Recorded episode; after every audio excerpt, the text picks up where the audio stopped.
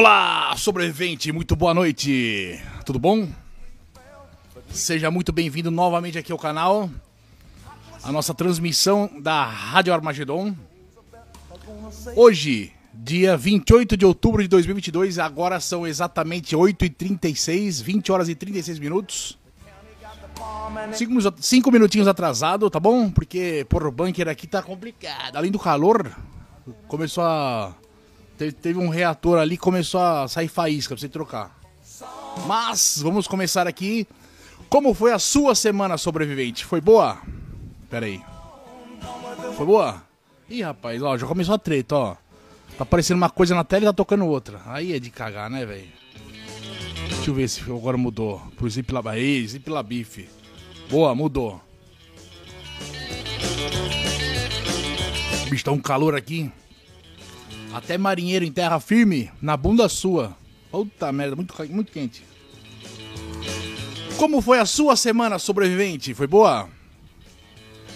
Antes de qualquer coisa, eu gostaria aqui de falar do nosso site oficial, radioarmagedon.com.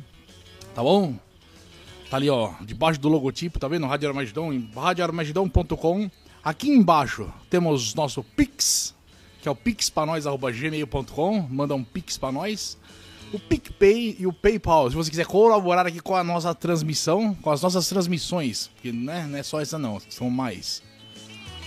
E deixa eu ver, calma lá. É isso aí.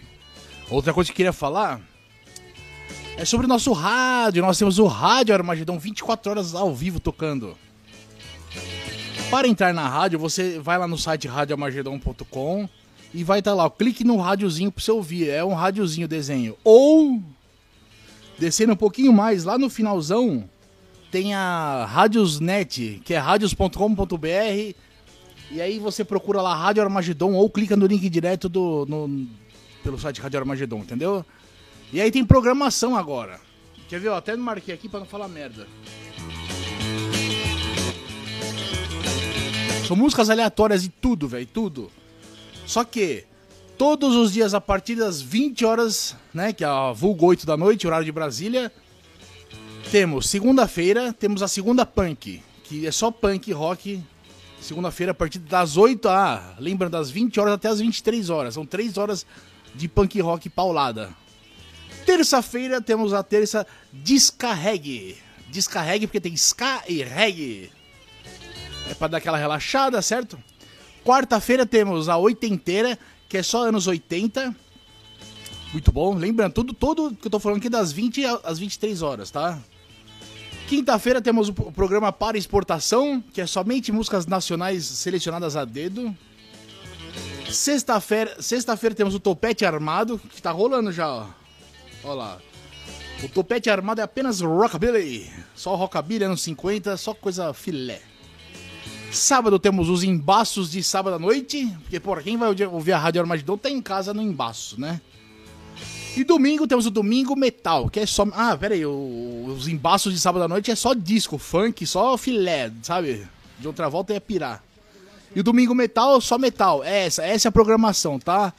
Anota aí na tua agenda, entra lá, Rádio Armagedon e veja a nossa rádio. E outra coisa que eu ia falar. É, caralho, ó. Tipo assim, se você quiser só ouvir, não quer ver minha cara aqui, ó. Tipo, toda segunda-feira, domingo ou segunda, tipo, eu coloco no Spotify, em formato de podcast, essa transmissão. Se você for lá no, no Spotify e colocar Rádio Armagedon, talvez tenha lista de reproduções, lista de reprodução, mas tem o podcast também, que você pode ouvir todas as transmissões, as últimas, pelo menos tô colocando lá. É isso, tá bom? Perfeito, ó. E é isso. Agora, vamos começar que tem notícia pra cacete aqui. Hoje tá, tá chupinhado aqui de notícia. Pra começar, deixa eu, deixa eu descer aqui. A semana começou agitada. A semana começou agitada pra você também? Agora pro Roberto Jefferson, que ficou chupeta e começou a dar bala na polícia, achou que tava no videogame, no GTA. Porra. Mas se liga. A notícia.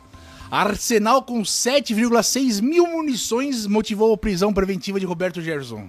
Se ele tivesse duas balas só, não ia ser preso. É isso que eu tô lendo, né? cara, você viu quando. Bicho, 7 mil balas. 7 mil balas e meia.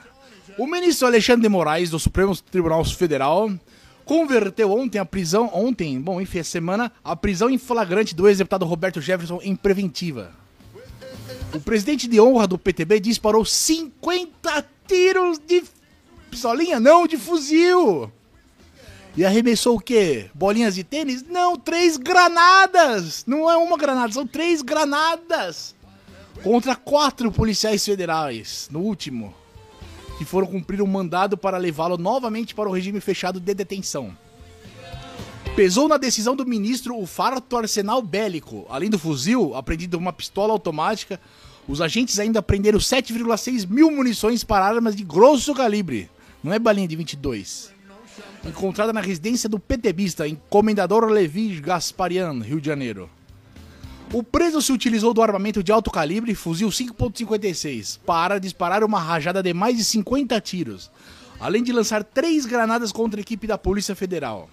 O cenário se revela ainda mais grave, pois, conforme constou no auto de apreensão, foram apreendidos mais de 7 mil cartuchos de munição, compatíveis com fuzis e pistolas, essa conduta, conforme ampla jurisprudência dessa Suprema Corte, revela a necessidade de custódia preventiva para garantir a ordem pública, salientou Moraes. Bicho, polícia vai na tua casa, você recebe a bala. Para Moraes, ainda que o interrogado afirme que não teve em nenhum momento a intenção de matar os policiais, não, não, não, não, não, só quer dar um susto, atirei mirando neles, joguei três granadas, mas não quis matar, só quis brincar. Ah, mano, queria apenas demonstrar que estava insatisfeito com a presença policial e com a decisão desfavorável, ele minimamente aceitou o risco ao disparar mais de 50 vezes e lançar três granadas contra a equipe. A suspeita é que Jefferson tinha recebido armamento pesado em casa enquanto cumpria prisão domiciliar. Em agosto, a Polícia Federal fez buscas contra o PTBista e não encontrou nenhuma arma. Foi depois. Ou seja, ele fez, pediu pelo, pelo Mercado Livre, chegou em casa. Não precisou sair de casa para comprar as armas. É complicado. É e se fosse com nós, será que a gente teria esse privilégio? Eu duvido, eu duvido. E você?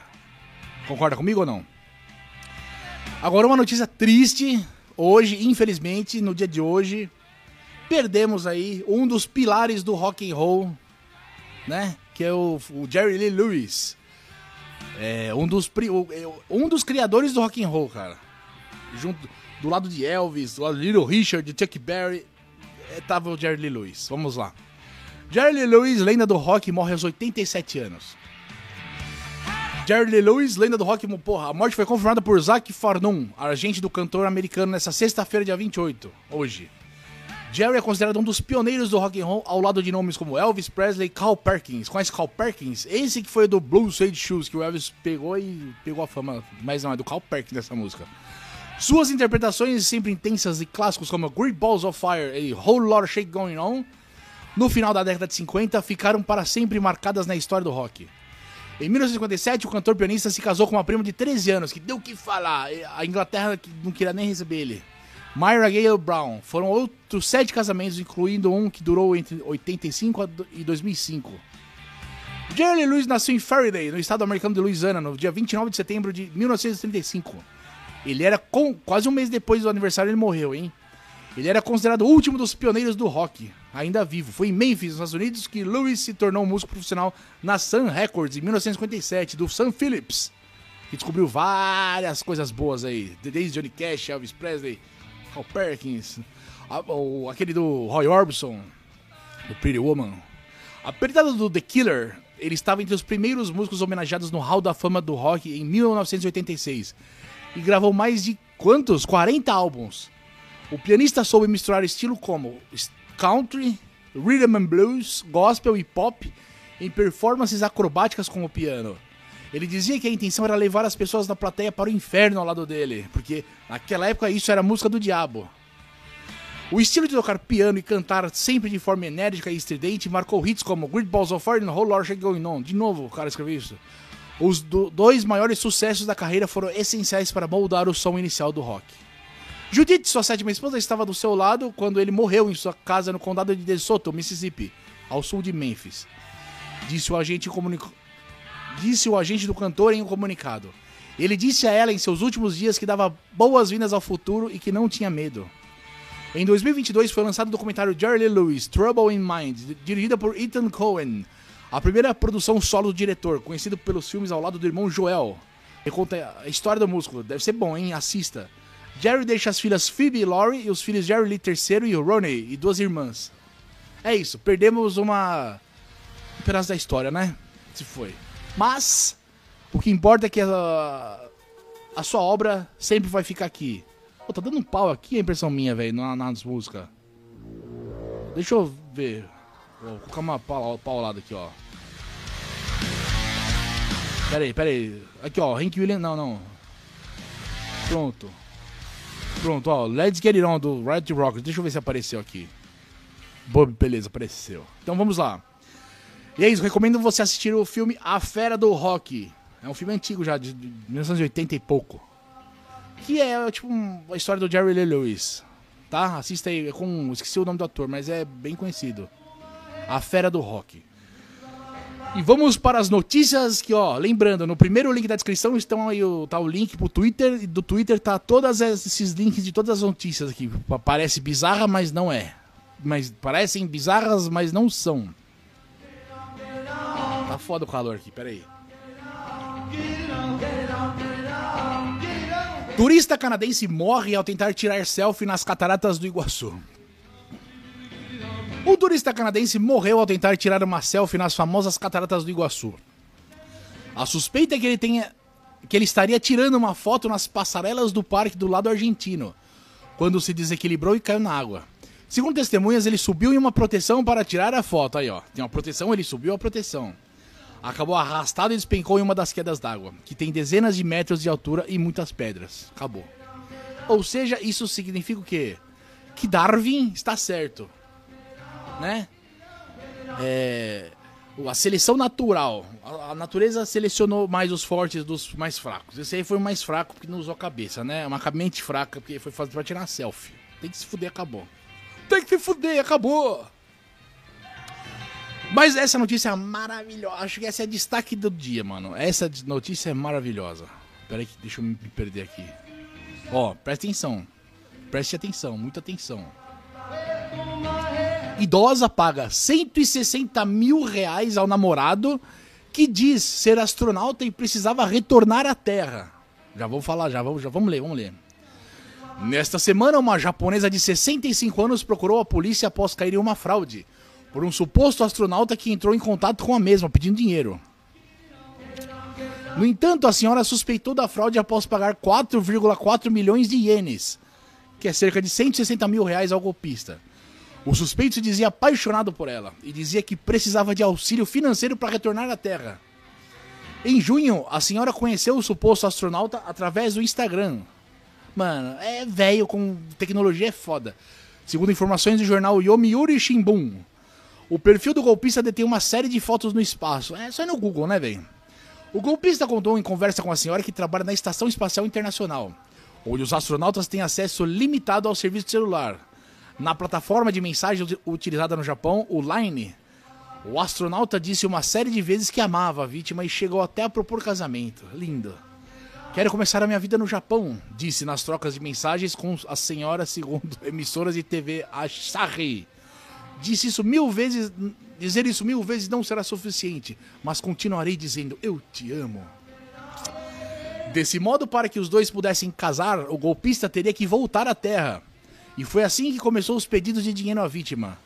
Acreditando na história, a senhora pagou cerca do dinheiro lá de 19 de agosto a 5 de setembro.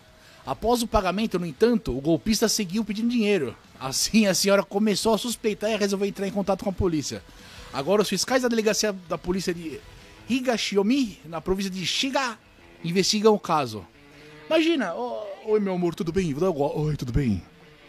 Tudo, preciso de dinheiro. Que que por, por quê? Porque eu tô, tô no espaço aqui, ó. Acabou a gasolina, furou o pneu do foguete, do ônibus espacial aqui, ó. Preciso trocar o óleo. E o, o posto aqui tô sem dinheiro. Ah, mano, tem que se fuder, velho. Isso é Darwin. Darwin existe. Oh, é muita burrice, mano. Imagina! Outra notícia que também, essa tá, tá assim, ó. É para, para. de notícia boa, destaques, notícias destaque do dia, ó. O macaco alcoólatra que matou uma pessoa e feriu 250 depois de ficar sem bebida. Essa é boa! Peraí. Milhares de crimes acontecem diariamente, de todas as formas e todos os jeitos possíveis. Às vezes surpreendem pelo grande planejamento e perfeição que não deixam pistas. Em outras, causam grande estranheza pela obviedade dos fatos. Alguns ainda resultam em muito espanto devido às circunstâncias em que ocorrem. Se engana quem imagina que assassinatos, assaltos e furtos são limitados às grandes cidades e às pessoas. Animais também podem ter comportamentos iguais quando estão protegendo seus filhotes ou até mesmo quando estão à procura de alimento, que é bem compreensível já que envolve questão da sobrevivência, que é o instinto do animal. Os animais podem mexer com o nosso coração. Quem nunca se encantou pelos olhos pidões de cachorros, cachorros ou gatos, cachorro? Ou então se derreteu todo quando viu um filhote de algum animal. Mas isso não quer dizer que eles são incapazes de causar algum mal. Antigamente, tanto pessoas quanto animais eram julgados e condenados por cometerem quaisquer tipos de crimes. Domésticos ou selvagens, esses animais eram julgados por seus crimes, mesmo que cometidos como uma forma de defesa contra as pessoas. Diversos registros mostram histórias onde os bichos morreram da pior forma, em praça pública, como humanos que agiam da mesma forma que eles no passado. Passado nojento, ser humano é nojento. E parece que a condenação por crimes não ficou presa no passado. Agora, um macaco estava aterrorizando a população de Mirzapur, na Índia. Ele mordeu cerca de 250 pessoas e até matou uma delas durante um surto provocado pela abstinência de álcool. Por conta desses atos, o macaco foi condenado à prisão perpétua. Porra, leva ele numa A, porra. O macaco chamado Kalua era um animal de estimação de um ocultista. Ixi, lá. Era seu dono quem lhe dava a bebida alcoólica. Era um filho de uma puta também. Por que enfia no rabo a bebida? Quando o dono do animal morreu, não tinha mais quem dava álcool pro macaco. E por isso ele se tornou extremamente agressivo. Kalua começou a procurar álcool em outras casas. E foi durante essa procura que ele atacou os moradores. Segundo o Daily Star, dezenas de crianças tiveram que ser operadas depois de ficarem com ferimentos graves no rosto feitos pelo macaco. O animal não poderá mais ser tratado como pet. Agora, Kalua ficará em uma jaula pequena no zoológico de Kanpur para o resto de sua vida. A punição foi decidida pelas autoridades locais. Além do seu alcoolismo, os veterinários terão de enfrentar outro desafio com Kalua. O macaco se recusa a comer qualquer vegetal. Os veterinários acreditam que o antigo dono do macaco alimentava apenas com carne. É isso aí, ó. O cara dava uns goró pro macaco. O macaco gostou. Ficou viciado na, no goró morreu. Agora o bicho não consegue mais beber. Porra, põe no ar, não põe no, na cadeia. É de lascar, né, velho? E agora, chegando aí, ó, o, o Halloween, né? O pessoal se fantasiando, coisas macabras. E pegando a onda que tá a série do Jeffrey Dahmer na Netflix. Olha aí. Marketing de pizzaria para o Halloween revolta clientes. A estreia da série que conta a vida do serial killer canibal Jeffrey Dahmer estourou na Netflix, tornando-se uma das mais assistidas na plataforma de streaming e vem chamando a atenção dos internautas em todas as redes. As histórias são de revirar o estômago, mas isso não impediu que uma pizzaria do Texas tentasse usar a fama para conseguir tirar vantagem com um marketing duvidoso. A Capital Pizza, em Lubbock, Texas, criou uma torta macabra chamada Jeffrey Dahmer Special, cujo recheio são dedos humanos e globos oculares, falsos, é claro. Além do macarrão de miojo imitando as entranhas. E coberta com um líquido vermelho que parece sangue. Que mau gosto, né, velho? Eu achei do caralho legal. Embora o Special Jeffrey não faça parte do cardápio da pizzaria e tenha sido criado só para chamar a atenção, e chamou, hein? A iguaria não agradou ao paladar de muitos clientes pois os mesmos reclamaram do truque doentio que a pizzaria usou para atrair novos clientes. Realmente. Hoje em dia, velho, é, é, de se pensar, né? O gerente da loja disse que a torta sangrenta foi feita no início do mês para comemorar a temporada assustadora. Uma de nossas garçonetes teve a ideia e fez a pizza e colocou um adereço divertido para o Halloween, explicou Kiefer Slusher Davidson. Kiefer admitiu que eles acharam que a novidade poderia capitalizar a enorme popularidade que a série está obtendo na Netflix que é a série segunda mais vista da história da plataforma. perdendo apenas para a quarta temporada de Stranger Things. Como eu disse, é um adereço divertido. Suponho que nos tornaremos famosos ou infames. conseguiu. Acertando na segunda previsão, é, isso aí. Muitos críticos taxaram a ideia da pizzaria de nojenta e perturbadora e acusaram de glorificar um matador em série que desmembrou e canibalizou 17 homens e meninos entre os anos de 1978 a 1991. É, realmente, né? Hoje. Derek Arruda, boa noite, meu parceiro. Estamos aqui nas notícias mais bizarras da, da semana. Você tá bom? Ó, tô só vendo que a música tá meio travando aí, não tá? Deixa eu ver. Porra, não sei não, hein? Vou colocar qualquer uma aqui, ó. Vamos ver. Big Tiff, do King Salame. Então, aí a pizzaria foi no. Que quis apostar na Jeffrey Dahmer aí. Só que hoje em dia tem que pensar, velho. Tudo é delicado hoje em dia. Pode ofender. Tudo ofende, tudo ofende. Imagina que isso não iria ofender. Ofendeu. E falando em Jeffrey Dahmer e da série na Netflix, essa semana saiu a notícia que o pai do serial killer quer processar, processar a Netflix após o sucesso da série. Parece que o sucesso de Dahmer, um canibal americano, não está dando dor de cabeça somente aos familiares das vítimas. Agora, o pai de Jeffrey Dahmer, Lionel Dahmer, de 86 anos, diz que planeja processar a Netflix pelas duas séries recém-lançadas sobre os assassinatos brutais que o filho serial killer cometeu. O plano do Lionel Dahmer foi revelado em entrevista por seu assistente pessoal ao jornal britânico The Sun.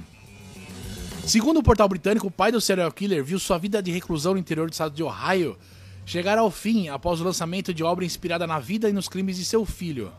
Acabou o cego do velho.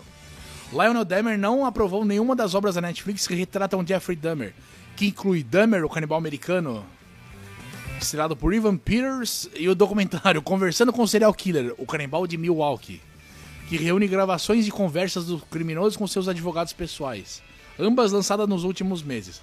O idoso estaria chateado por não ter sido procurado pela Netflix para falar em nenhuma das produções. Ah, ele ficou triste quando não chamaram ele para dar entrevista. Os mesmos, ele não, não, né, não ganhou, ficou puto. Os mesmos produtores de Dahmer, um canibal americano, também são os responsáveis por Conversando com o Serial Killer, o canibal de Milwaukee.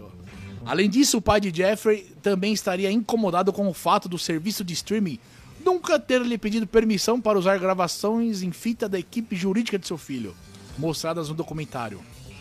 Ah, tá, ficou puto, velho. Identificado apenas como Jeb, o assistente de Lionel Dahmer declarou: o Lionel não foi procurado por nenhum desses shows. Já conversei pessoalmente com alguns advogados e também conversamos com os editores dele, por conta de todo o caos e todas as histórias que temos lido. O Lionel e seus advogados estão reunindo informações e cogitando possíveis processos contra os produtores. Não houve nenhuma preocupação com o bem-estar dele. Jeb também criticou a nova série documental Conversando com o Serial Killer, o Canibal de Milwaukee, por usar vídeo de Jeffrey sem o conhecimento ou permissão de Lionel. Ele disse: O advogado Jeff, Jared Boyle, tinha um assistente que gravava praticamente tudo. Ela, de forma alguma, entrou em contato com o Lionel sobre nada disso. Ela apenas foi em frente e vendeu os vídeos, contou. Isso aí, velho. É, o velho ficou puto. Caralho, que.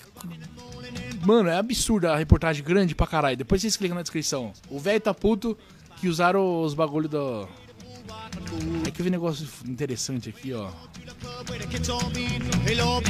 O Jeb também reagiu às alegações de que Lionel lucrou de alguma forma com o renascimento caótico de interesse que a série criou.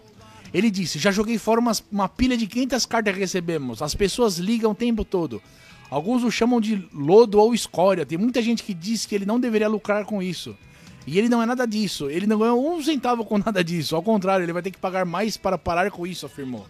É, eu imagino a revolta do velho, né? Não dá pra julgar sem entender a história. O velho ficou puto. Outra notícia aqui, puta merda. Vamos, vamos, vamos entender que eu não entendi. Cabeça de mulher explode em avião após cirurgia estética nos olhos. Como assim? Uma influenciadora revelou aos seus seguidores que sua cabeça explodiu durante o voo, com sangue escorrendo em seu pescoço. Isso porque poucos dias antes de embarcar no avião, ela havia passado por uma cirurgia para ficar com fox eyes, olhos de raposa, e estava com pontos na cabeça. Porra, é foda, né? É... Todo mundo sabe que ponto lá em cima da merda. O caso aconteceu com Verônica. Aí tá arroba polish, sei lá. Ela contou detalhes sobre o caso em seu TikTok. Tem que se fuder, mano. Só é isso. Onde reúne 40 mil seguidores. Tem que se fuder, TikTok, velho. A viralização do conteúdo começou quando ela publicou um vídeo em que aparece com o rosto inchado, com hematomas abaixo dos olhos e com uma espécie de cinta ao redor do pescoço. A legenda era: ponto de vista, você é comissário de bordo que acabei de informar que a parte de trás da minha cabeça explodiu com a pressão. O vídeo bateu mais de 6 milhões de visualizações e recebeu uma enxurrada de comentários de internautas que queriam entender melhor o que aconteceu. Esse primeiro TikTok foi publicado na última sexta-feira, então não explodiu, né, velho? De acordo com a jovem, alguns pontos da operação se abriram por conta da pressão da cabine, óbvio, quando o avião já estava no ar. Antes de embarcar, ela teve uma consulta final com o seu cirurgião que a liberou. Para... Parabéns pro seu cirurgião, quis boicotar a mina. Mesmo sem haver erro médico uma ponta TikToker, seus pontos se romperam ela começou a sentir o sangue quente escorrendo pelo pescoço, saindo da região atrás da orelha. Ela conta que precisou ficar estancando o sangue durante toda a viagem. Depois do susto a sair do avião, Verônica procurou um médico e segue se recuperando do procedimento. Ou seja, não explodiu a cabeça. Pensei que seria igual aquele filme Scanners, que a cabeça explode para valer. Mas não. Só, só estourou um ponto, não explodiu a cabeça. Porra. Galera também, as manchetes tendenciosas pra caralho, né, velho? Vamos à próxima notícia. Essa aqui também parece boa. Ó. Homem pelado invade churrasco de vizinho e atira nele ao ser expulso. Ora, o cara tava pelado onde tava a arma. Um homem identificado pela polícia como John Tyson invadiu a casa de um vizinho no momento em que ele realizava um churrasco em família, em Baton Rouge, na Louisiana. Ele estava pelado e com as mãos para trás. Quando o vizinho pediu para ele se retirar, o suspeito puxou uma arma escondida nas costas. Escondendo costas? O cara tá pelado. E atirou contra o morador. De acordo com as testemunhas, a vítima e cinco de seus familiares estavam sentados do lado de fora da casa, no jardim, quando o suspeito apareceu completamente nu, com as mãos atrás das costas, com a mão no bolso. A família pediu que ele saísse duas vezes, dizendo que eles tinham crianças presentes, mas o suspeito ignorou o pedido. Segundo apurou a rede de televisão ABC, ele então teria sacado a arma escondida nas costas e está mal contado. Disparado três tiros atingindo o vizinho que tentava convencê-lo a voltar para casa. O serviço de emergência se dirigiram ao local por volta das 21 horas do dia 21. Segundo a polícia, Tyson teria retornado para a casa dele após atirar. O vizinho ferido foi encaminhado ao hospital e não corre risco de morte.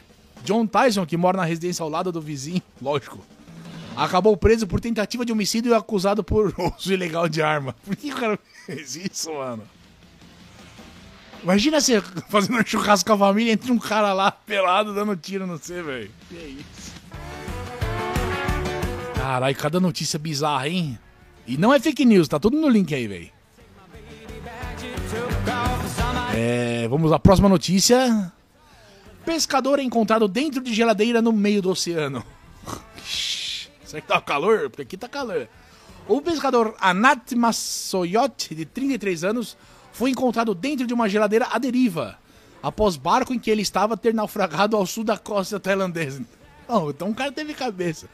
Conforme é reportado pelo tabloide Daily Star, a embarcação de Anat foi atingida por uma grande onda, enquanto era conduzida até os arredores de uma ilha local. Com a força do impacto, o caso do barco começou a encher de água, o que fez afundar. Ao perceber a situação, o pescador teve a ideia de se abrigar na geladeira, que felizmente flutuou mesmo com ele dentro. Porra, o cara teve ideia. Ele assistiu Indiana Jones, o primeiro, se eu não me engano. Após seis horas de espera, a Nath finalmente foi encontrado por outro barco pesqueiro que navegava nas imediações. imediações. Ele foi levado a bordo em segurança e conduzido em terra firme.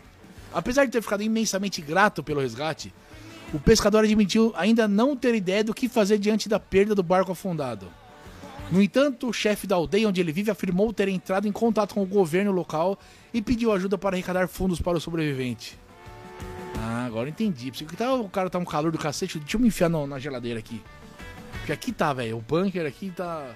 O exaustor tá com falha. É, a saiu até faísca. Outra notícia que aqui confirmando que Darwin não estava errado. Advogado contrário ao uso de capacete morre em acidente de moto sem usá-lo. Parabéns, Darwin. A seleção natural tá acontecendo.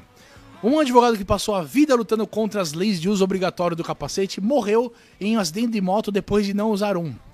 O fato aconteceu em 20 de agosto, quando Ron Smith, de 66 anos, estava andando de moto pela Pinellas County, na Flórida, e seu veículo colidiu com a roda de um trailer. De acordo com o portal Mirror, o idoso começou a desacelerar para deixar o tráfego passar, mas perdeu o controle da moto e derrapou pela estrada. Ele foi declarado morto no local. A namorada do advogado Brenda Volpe, de 62 anos, também estava na motocicleta e foi rapidamente transferida para o hospital, mas morreu horas depois.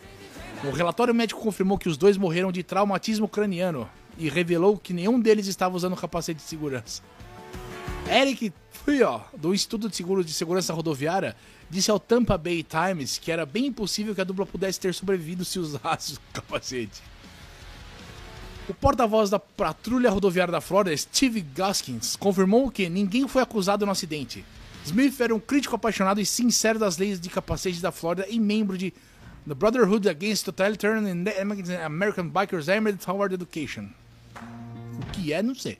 O grupo, ah, é um grupo que lutou contra as leis dos capacetes por anos, representando dezenas de clientes que foram pegos desrespeitando a lei.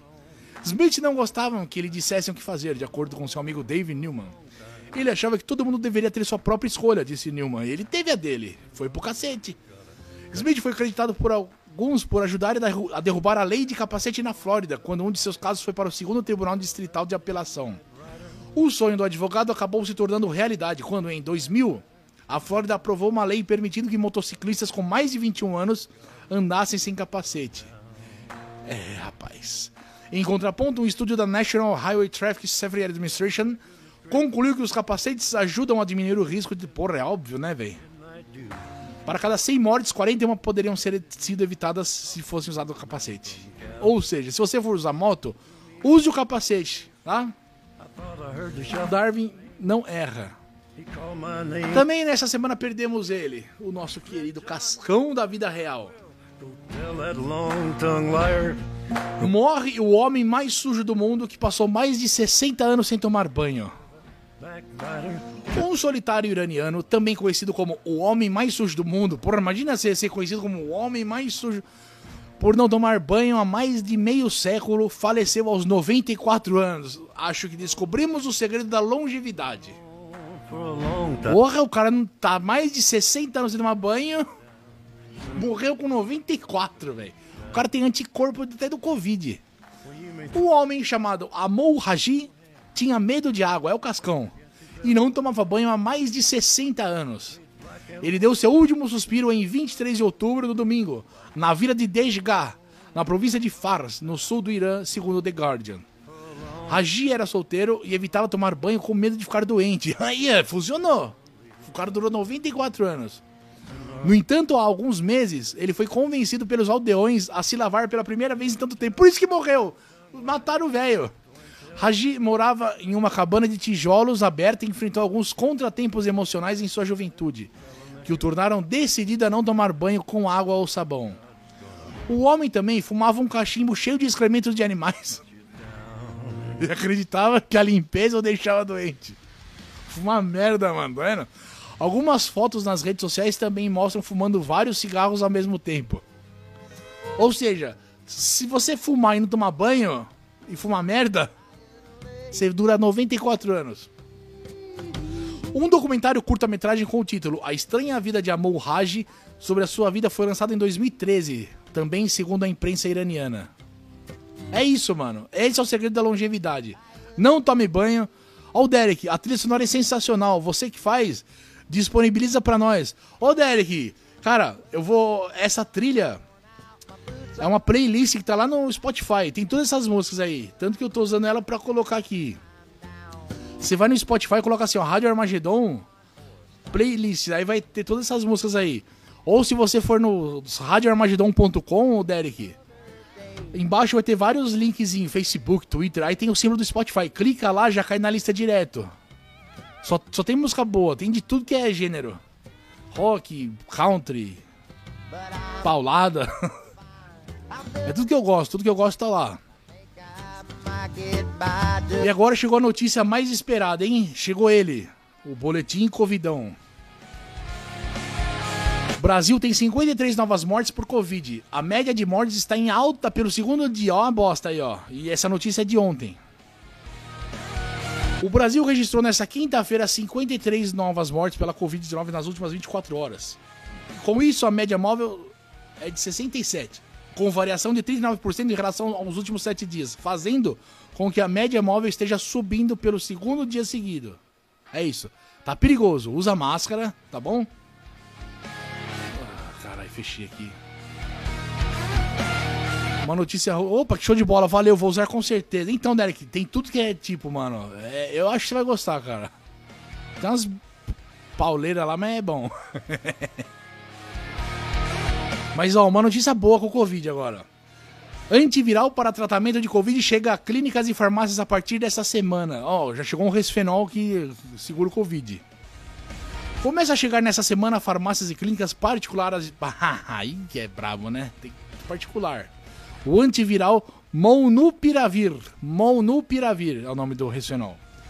Produzido pela farmacêutica MSD com o nome comercial Lagevrio, Lagevrio, ele foi aprovado no Brasil para tratamento de pacientes adultos com Covid-19 leve ou moderada, não hospitalizados que não requerem oxigenação suplementar e que apresentam alto risco para agravamento da doença. Beleza. É isso, ou seja, agora temos aí um antigripal. De acordo com a empresa, o antiviral oral estará disponível em hospitais, clínicas oncológicas e farmácias que já manifestaram interesse em adquirir o produto.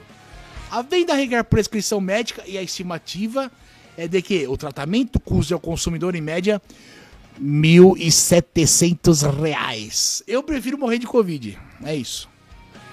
Caralho, R$ 1.700, velho. É de cagar, é de cagar. Esse é o. Essa é a indústria farmacêutica. Né? E eu ia mudar aqui, mas ó, não é Covidão. Vou pôr no gurilão só pra ilustrar aí, ó. Boletim gurilão. Mas ó, é outro animal. Doença misteriosa transforma pombos em zumbis, com o pescoço retorcido. Aí, na, na, na, notícia, tem um pombo com a cabeça assim, lá pra trás, o bico pra baixo, assim, ó. Tipo, porra, nem exorcista a minazinha Linda Blair. Um vírus misterioso tem transformado pombos em zumbis na ilha de Jersey, onde algumas das aves foram sacrificadas. Porra, se eu ver a pomba andando com a cabeça torcida, eu vou matar também. De acordo com o jornal britânico The Mirror, o alerta partiu de um santuário de pássaros, que classificou a doença como viral e fatal. Chamado de paramixovírus de pombos e também conhecido como PPMV, ou doença de Newcastle, o vírus provoca diversas reações nos animais, tanto nos sistemas neurológicos como em seus próprios corpos. O pombo com a condição, por exemplo, possui um pescoço retorcido. Você até é louco, vai você vê a foto você fica com medo. Se eu ver um bagulho desse, eu saio correndo, eu dou uma bicuda. As aves tendem a ficar magras e andam em círculos, sem a capacidade de voar. Além disso, suas fezes são esverdeadas. O vírus não pode ser transmitido para humanos, mas há relatos de pessoas que tiveram conjuntivite após tocarem nos pombos. Porra, isso é encostar no bicho que tá com a cabeça retorcida também, velho? É uma doença de notificação obrigatória em aves de cativeiro. O que significa que os casos suspeitos devem ser comunicados às autoridades. Ou seja, se você vê uma pomba com a cabeça retorcida, chama a polícia. Mas não em aves selvagens. Além de apresentar sintomas neurológicos, as aves afetadas geralmente são magras e têm fezes verdes. Às vezes eles também terão lesões resultantes de não conseguirem se equilibrar ou voar bem disse um porta-voz na ilha de Jersey. Ele acreditou que a doença não tem tratamento. Muitas aves morrem em poucos dias. Também não consegue comer, velho, beber água. A doença é extremamente infecciosa e se espalha através das fezes e outras secreções. O vírus pode sobreviver por mais tempo nos meses mais úmidos e frios, o que significa que grupos de casos são mais comuns nessa época do ano. É, bicho. Você vê a reportagem, a pomba com a cabeça retorcida, velho, dá medo mesmo. É, acabou aqui, acabou. Agora vamos voltar aqui a nossa live, as notícias. Essa notícia é, é uma das mais preocupantes. É uma preocupante. Ixi, que eu apertei aqui. Tá dando pau o som, não tá? Puta merda. Não sei, hein? E agora? Ah, eu tô trocando aqui, mas não sei se tá rolando. Puta vida, e agora? Ó, vou, vou, colocar aqui, ó. Hank Williams, essa também é boa. Deixa eu ver se apareceu aí. Apare... Não. Crack. Ih, rapaz. Tá esquisito isso aqui. Vou largar qualquer uma. Pimba, pá. Larguei, bom. Aí, agora vai. Tá tocando. Valeu, Derek. Obrigado por ajudar aí, porque tá esquisito aqui. Aparece uma música, tá tocando outra. Essa notícia é preocupante, ó. Estados Unidos compram 290 milhões de dólares em pílulas anti-radiação. A aquisição acontece dias antes de Biden falar em um Armagedon nuclear. O governo de Joe Biden comprou 290 milhões, cerca de 1 bilhão e meio de reais, 1 bilhão e meio de reais em pílulas anti-radiação nessa semana, segundo informou o Departamento de Saúde e Serviços Humanos. Segundo o Departamento de Saúde e Serviços Humanos, a aquisição do medicamento N-Plate faz parte de esforços contínuos para estar melhor preparado para salvar vidas após emergências radiológicas e nucleares. A droga é aprovada para tratar lesões de células sanguíneas que acompanham a síndrome de radiação aguda em pacientes adultos e pediátricos, informou o departamento. Puta merda, se liga. O N-Plate, fabricado pela Amgen, com sede na Califórnia, estimula a produção de plaquetas do corpo para reduzir o sangramento induzido por radiação. Paul Jack Corson, boa noite, meu parceiro. Pílulas nanicolinas do Chapolin. Cara, olha que loucura. O financiamento vem do projeto BioShield, a lei de 2004 que fornece investimentos que incentivam a empresa a desenvolverem as contramedidas médicas que são críticas para a segurança nacional. Porta-voz do HHS insistiu que o investimento fazia parte da preparação nuclear em andamento e não foi acelerada pela situação da Ucrânia. Não, imagina. Biden fala em ameaça nuclear da Rússia. Aí, ó, não foi por causa da Ucrânia. A aquisição das pílulas anti-radiação veio dias antes do presidente dos Estados Unidos, Joe Biden, admitir publicamente que a Rússia não está brincando quando fala sobre o uso de armas nucleares táticas ou armas biológicas ou químicas. Segundo o presidente dos Estados Unidos, o uso de uma arma tática nuclear de baixo rendimento poderia rapidamente sair do controle e levar à destruição global, como em um Armagedon, não existe a capacidade de usar facilmente uma arma tática e não acabar com o Armagedon, afirmou Biden. É isso aí. Estamos beirando aí o caos, é o fim do mundo. Mas uma notícia boa aqui, ó, uma notícia positiva. Pesquisa sobre escorpião com intestino preso dá prêmio a cientista da, da USP. Olha aí, a USP recebeu. No mês passado, dois pesquisadores da USP, a Universidade de São Paulo, receberam o Ig Nobel, IG, Ig Nobel não, IG Nobel, Prêmio Nobel 2022. Um prêmio mundial promovido pela revista de humor. Ah, é. É, é humor pensando que é um bagulho sério. Então é de verdade, é Ig Nobel, é pra causar. Com um tom cômico. A revista de humor científico Anais da Pesquisa Improvável. Contemplados na categoria de biologia, os representantes brasileiros Solimari Garcia Hernandes e Glauco Machado dissertaram sobre a forma como os escorpiões lidam com a perda de sua cauda. Quê? Quando, quando fazia o seu mestrado sobre aracnídeos, a pesquisadora colombiana Solimari, principal autor, é, falou brasileiro, os representantes brasileiros, tá bom, representando o Brasil, beleza descobriu perto de sua casa uma comunidade de escorpiões ananteres que perdiam a sua cauda para escapar de um predador. Por não ser ainda identificado pela ciência, a espécie foi batizada de Ananteris solimari. Olha o nome da mulher. Ao retornar ao Brasil, a pesquisadora percebeu que outras espécies do mesmo gênero também perdiam o rabo para sobreviver. Como ao perder dessa parte do corpo, eles perdem também o seu ferrão e o intestino, que não são regenerados. Olha que triste. E a questão da pesquisa foi como esses animais automutilados passam o resto de suas vidas sem defecar. Prisão de ventre ou morte. A tese do doutorado estuda como os escorpiões lidam com a perda permanente de sua cauda. Chamada de autotomia, essa perda é voluntária e fruto de uma escolha difícil, mas óbvia. Quando perde sua extremidade corporal, aí inclui ferrão, ferrão, intestino e ânus. O cara perde o cu soltando o rabo. No entanto, um mecanismo defensivo impõe custos aos escorpiões. No que se refere à perda do ânus, os animais nessa condição param de fazer cocô, acumulando suas fezes na cavidade abdominal pelo resto de suas vidas.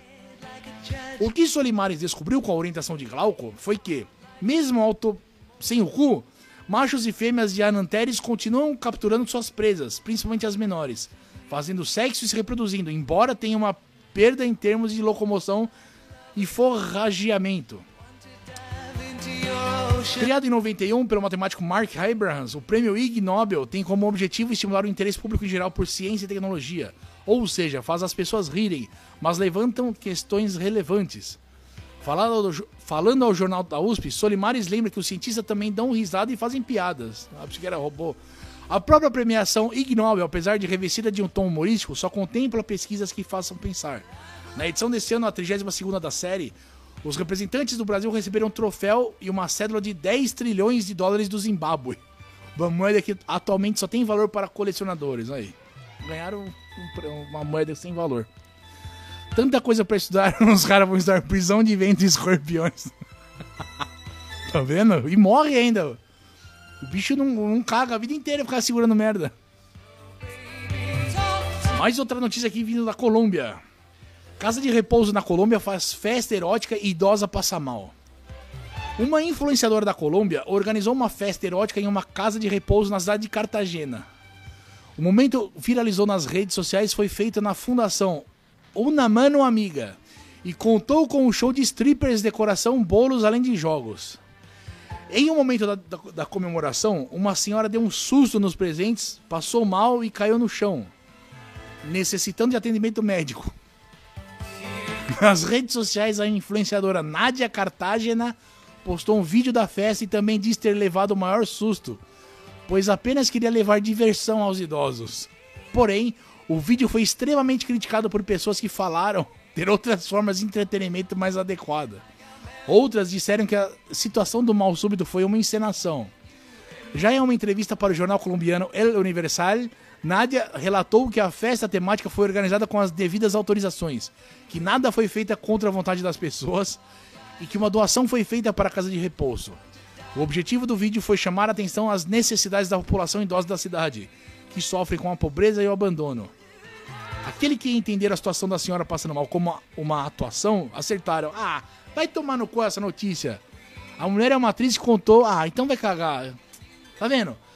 Como, como a, a mídia é nojenta, velho. Os caras colocam na, na, na manchete, porra.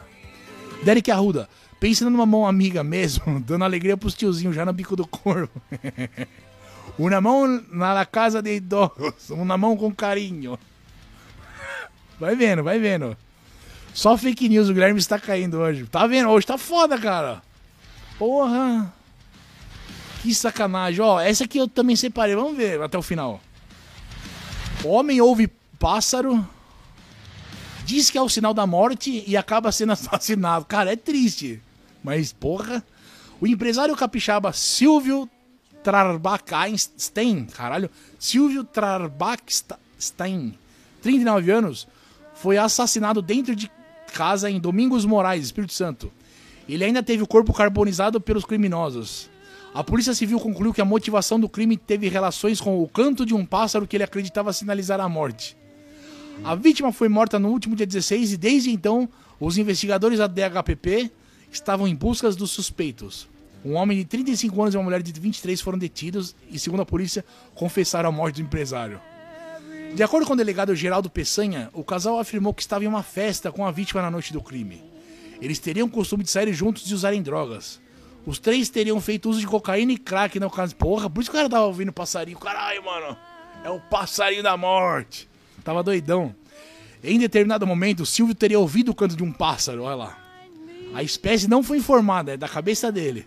E comentado que, quando a ave cantava, era sinal de que alguém iria morrer naquele dia. O depoimento não detalhou sobre qual espécie de pássaro ele se referia. Tô falando, não existe. Deve ser da cabeça dele. O casal suspeito então teria achado que a vítima. que a fala da vítima seria uma ameaça. Porra, como assim, velho? O homem teria dito: quando esse pássaro canta, alguém morre. Eu tô achando que um de nós três vai morrer. O comentário teria feito com que o amigo se sentisse ameaçado. Puta merda. E naquele momento ele acabou dando um mata-leão na, na vítima. Após isso, a mulher teria tido a ideia de amarrar os pés da vítima e atirar fogo na casa. Porra! afirmou o Geraldo Peçanha. O casal fugiu do local, mas a polícia foi detida. Mas a mulher foi detida dois dias depois e o homem se apresentou no terceiro dia. Ambos confessaram a participação no crime e alegaram o mesmo motivo para a polícia. Eles já estavam comandado em prisão temporária. Ou seja, deu certo. A previsão do cara deu certo. O passarinho piou e morreu. O problema é quando o cara achar que o pássaro manda ele matar. É, sei lá, mate, mate. Quando tá piando, tá bom. Que loucura, velho. Cacete. Vamos lá. Porra, tá acabando, tá acabando, ó. Ó, só, só vou encher aqui de água, velho. Tá, tá, tá um calor aqui. Pera aí. And she don't succeed.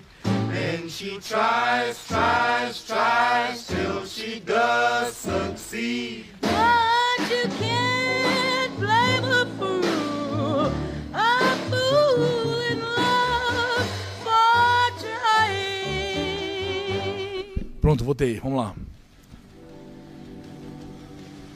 Essa é curiosa.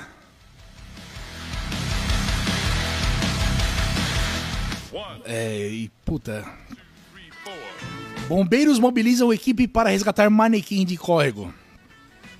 O Corpo de Bombeiros de Ribeirão Preto mobilizou uma equipe para atender um possível caso de afogamento no córrego da Avenida Jerônimo Gonçalves, no começo da noite dessa terça-feira, dia 25. Mas, no final, constatou que se tratava de um manequim. O córrego fica em frente ao terminal rodoviário da cidade, onde há um fluxo intenso de pessoas. O Corpo de Bombeiros disse que foi acionado normalmente por pessoas que passavam pelo local, que disseram ter visto uma pessoa dentro do córrego. Olha que merda, mano. Não foi culpa de ninguém, né? Segundo a corporação, uma equipe de resgate foi até o córrego onde estaria o corpo para fazer o resgate. Dezenas de pessoas pararam para acompanhar o trabalho dos bombeiros que, ao içarem o corpo dentro do córrego, perceberam se tratar de um manequim. Imagina a frustração, né? Ou não, né? ou sim. A via ficou parcialmente fechada durante os trabalhos de resgate do boneco, mas não houve trânsito. Não há informações, segundo o Corpo de Bombeiros, sobre como o material foi parar no córrego. Se foi descarte irregular em alguma área em que acabou chegando até aquele ponto ou se alguém fez uma brincadeira. No fim, o manequim foi descartado para evitar novas confusões. Um manequim muito louco. Sessão da tarde. Pensa numa brisa errada, o Derek falou. Pô, imagina, né? O cara tá doidão, velho. Meteu um pipoco no cara lá. O Bojack, Guilherme, onde tu pega essas notícias bizarras? Cara, puta, eu, no Twitter eu sigo uma porrada de, de página. E aí, porra, só. Eu, eu fico preocupado. Será que não vai ter conteúdo essa semana? Sempre tem conteúdo, cara. Há boatos que o manequim não morreu, pois sabia nadar. e perdeu o braço, né? Até. Agora, ó. Essa notícia aqui. Ó, eu acho que é a salvação do planeta Terra. Asteroide com quase 20 vezes o tamanho do Cristo Redentor se aproxima da Terra. Acho que essa é a solução. Um asteroide considerado pela NASA como potencialmente perigoso. Olha aí, a NASA falou que é potencialmente perigoso. Estará fazendo uma nova aproximação com a Terra no próximo dia 1 de novembro. O gigante 2022 RM4 tem cerca de 740 metros, o equivalente a mais de 20 vezes o tamanho do Cristo Redentor, e causa, causaria um estrago gigante em uma colisão com o nosso planeta. Felizmente isso não vai acontecer aí, já, já desanimou. O asteroide está a quase 2,3 milhões de quilômetros da Terra. Porra, e é perigoso, a NASA fala que é perigoso, mano o equivalente a mais de cinco vezes a distância. Ah, mano, já desanimou. A NASA fala que é perigoso, o bagulho tá na casa do cacete. Pelo nome já dá para saber que a detecção desse asteroide é recente. E de fato é. Ele foi encontrado em setembro pelo telescópio Pan-STARRS 2, sediado no Havaí. Sua trajetória foi confirmada por uma análise feita no Observatório Steward, da Universidade do Arizona, nos Estados Unidos. É estimado, inclusive, que esse asteroide tem o tamanho da Dimorphos, a vítima da missão DART, que teve a sua órbita levemente alterada após colidir com a nave espacial da NASA em um momento histórico. Ou seja, relaxa, não vai acontecer nada. O bagulho na casa do chapéu, mano. E falando que é perigoso. Me manda no Discord dos canais que tu. Ah, beleza, eu vou mandar, cara. Boa ideia. Só aí, aí ver que bagulho bizarro. Mas lembrando, ó, no primeiro link da descrição tá o, lá o Twitter com todas essas notícias. Ah, essa aqui também, essa é curiosa, ó. Essa é curiosa. Tá acabando, ó. Acidente. Google se adianta e divulga finalistas da Copa de 2022. Olha lá, será que é tudo uma tramóia? O Google foi motivo de debate entre internautas nesta segunda-feira. Isto porque o buscador acabou cometendo um erro e cravou a final da Copa do Mundo de 2022. Ao digitar na pesquisa o termo Lusail Iconic próximos eventos, o Google, além de trazer resultados sobre o estádio que sediará a final da Copa, traz também uma lista com todos os jogos do Mundial que serão disputados no local. Aí, ó. Até aí nada normal. Só que na data do jogo, na final estava escrito Brasil versus França, presumindo que esse seria a final da competição. Após a chuva de comentários nas redes sociais, o Google removeu a informação. E aí? Claro que, como o concerto ocorreu hora após a constatação, ficou impossível desconter os prints. No Twitter, muitos usuários brincaram com a situação inusitada, com os brasileiros torcendo para que a previsão se confirme. Aí, é isso aí. Será que já a Copa já está comprada? E o Google já sabe?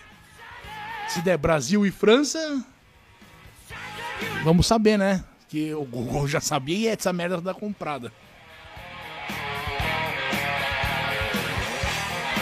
É, e por falar em previsões, Cigana que previu a pandemia diz qual será o resultado das eleições.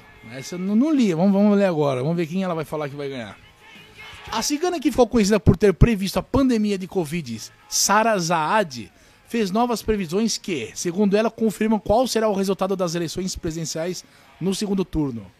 Ela também comentou sobre o que previu em suas cartas para o ano de 2023 e afirma que o ano será turbulento. Qualquer ano é turbulento. Qualquer ano.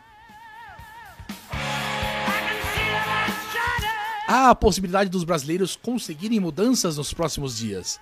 Aqui me fala de muita confusão, incêndios provocados, brigas demasiadas e situações que fogem ao nosso controle, afirmou a cigana. Ou seja, falou que um mais um é dois.